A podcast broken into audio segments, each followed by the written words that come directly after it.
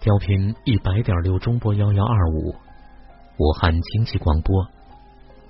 每天晚上二十二点到二十三点，今晚我和你，还有主持人亚欣在这里。今天是对昨天电话的个案做的拓展和延伸。第一篇文章基本上是属于还没有入心的朋友写的一篇文章，当然在大脑的层面，他所提到的这些都没有错。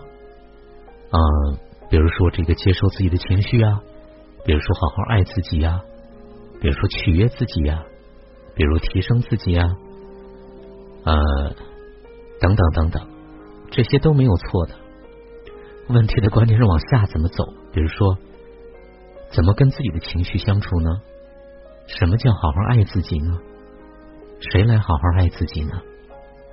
这个里面的自己到底是哪一个自己呢？所以，不是活在别人的人生里当什么小配角，情绪为别人左右。谁都想那么那么去活着，可是很难，因为我们不是不是从石头缝里蹦出来的，因为我们都带着很多的经历，包括原生家庭对我们的影响，还有我们自己的狭隘之处等等。这些都会影响我们朝那个方向，所以我们往下，其实真正的迈步没有文章里所写的那么简单。所以第二篇文章，肖卓的《好的婚姻就是两个人从原生家庭剥离，组建新的家庭》。半夜快入睡的时候，接到了小北的电话，电话里他的情绪很低落，问我去不去云南旅游。我说我没时间呢，你不上班了，和小英一起去吗？他说我已经和单位请好假了。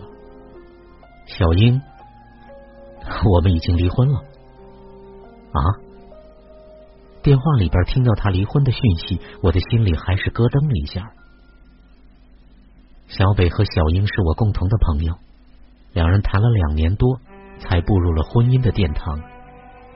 郎才女貌，彼此深爱，曾经以为对方就是自己的一辈子。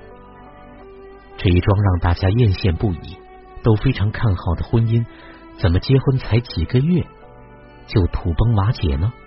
我的心里打了一个大大的问号。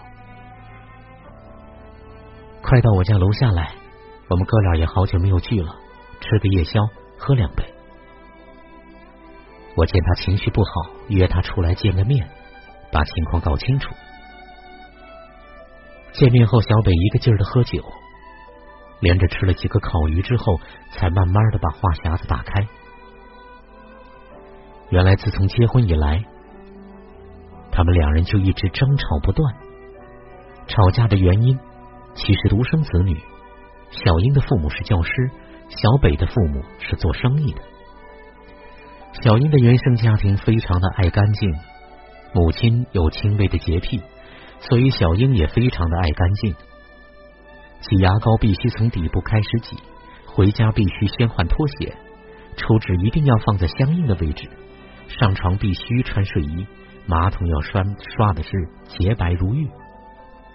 而小北则完全不同，父母都是做生意的，比较忙碌，没有那么多的讲究。挤牙膏中间挤，进门经常忘记换拖鞋。抽纸随身摆放，睡觉不换睡衣，厕所冲不干净。小北没有做好的，小英都会念叨他。他感觉他仿佛什么都要管，非常的厌烦，在自己的家里一点自由都没有。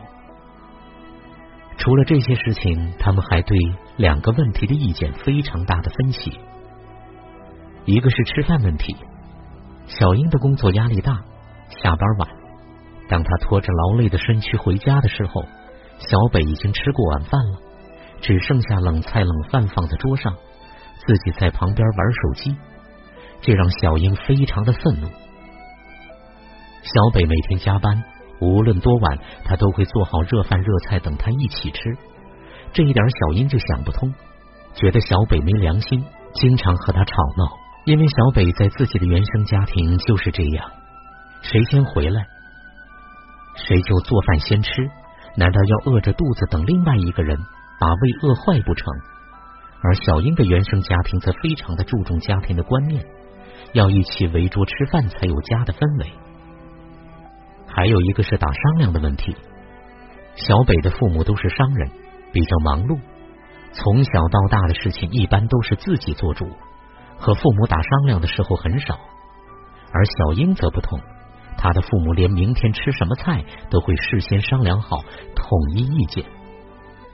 所以一些不太重要的事情，小北自己私下做了决定，没有和小英商量。小英则觉得他不重视自己，发觉之后会找他吵个底朝天。刚开始出现矛盾的时候，他们还会沟通，但是每次沟通完，两个人还是很难有任何的变化，因为他们的内在潜意识已经是根深蒂固了。于是两人在一次次失望中。心如死灰，只得忍痛结束了这个大家都看好的婚姻。台湾曾经的知名歌手及主持人赖佩霞，第一次婚姻让她非常的痛苦。她来自一个单亲的家庭，由于越战的关系，母亲在越南生下了她，而他的父亲却回了美国。他的母亲是一个性格非常刚烈的人。他认为，只要自己认为对的，就是要据理力争。有什么事情，一定要当着别人的面说。于是，他带着原生家庭深深的烙印进入第一次的婚姻。当他看到公公婆婆做事情实在无法理解的时候，他就遵守妈妈的教诲，当面和公公婆婆说。当她和自己的丈夫出现矛盾的时候，她也会遵守妈妈的教诲，只要自己认为对的，就要据理力争，一定要争个你错我对。其实家不是讲对错的地方，而是讲爱的地方。结果她的第一次婚姻以失败告终。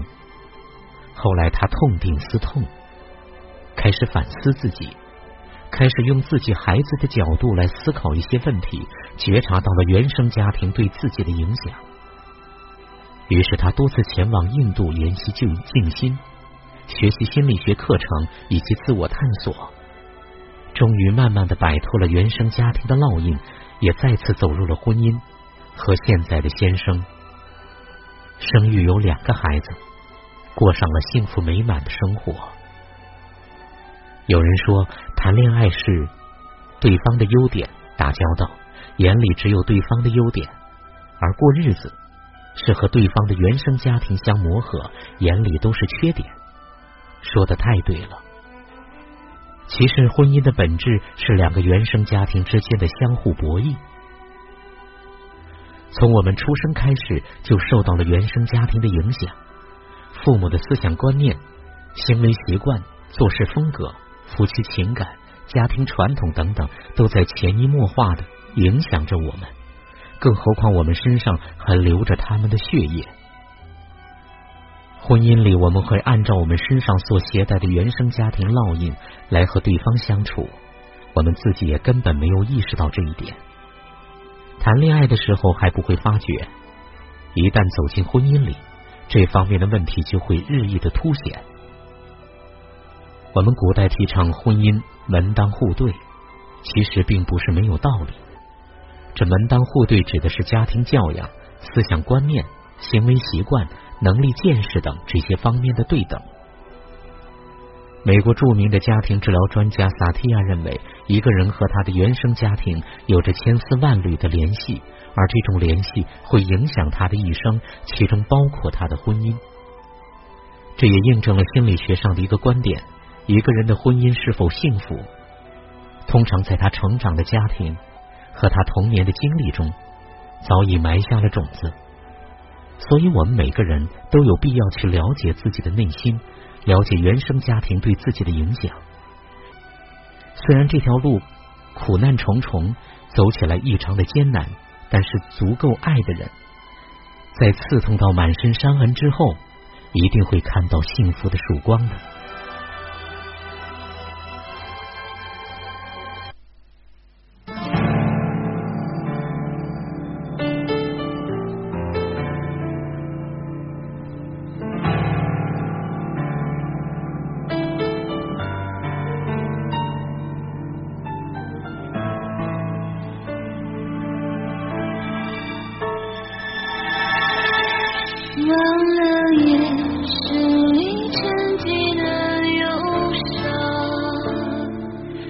伤了心。